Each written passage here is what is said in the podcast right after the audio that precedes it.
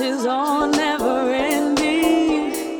Time keeps its own time. Here we stand at beginning, and in goes passing us by.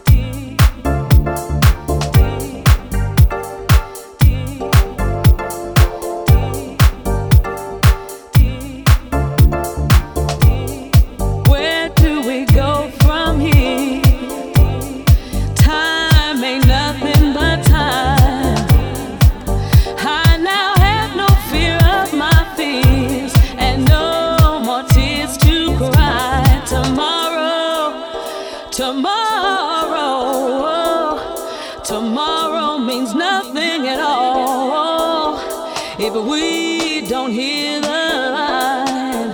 When today places its call and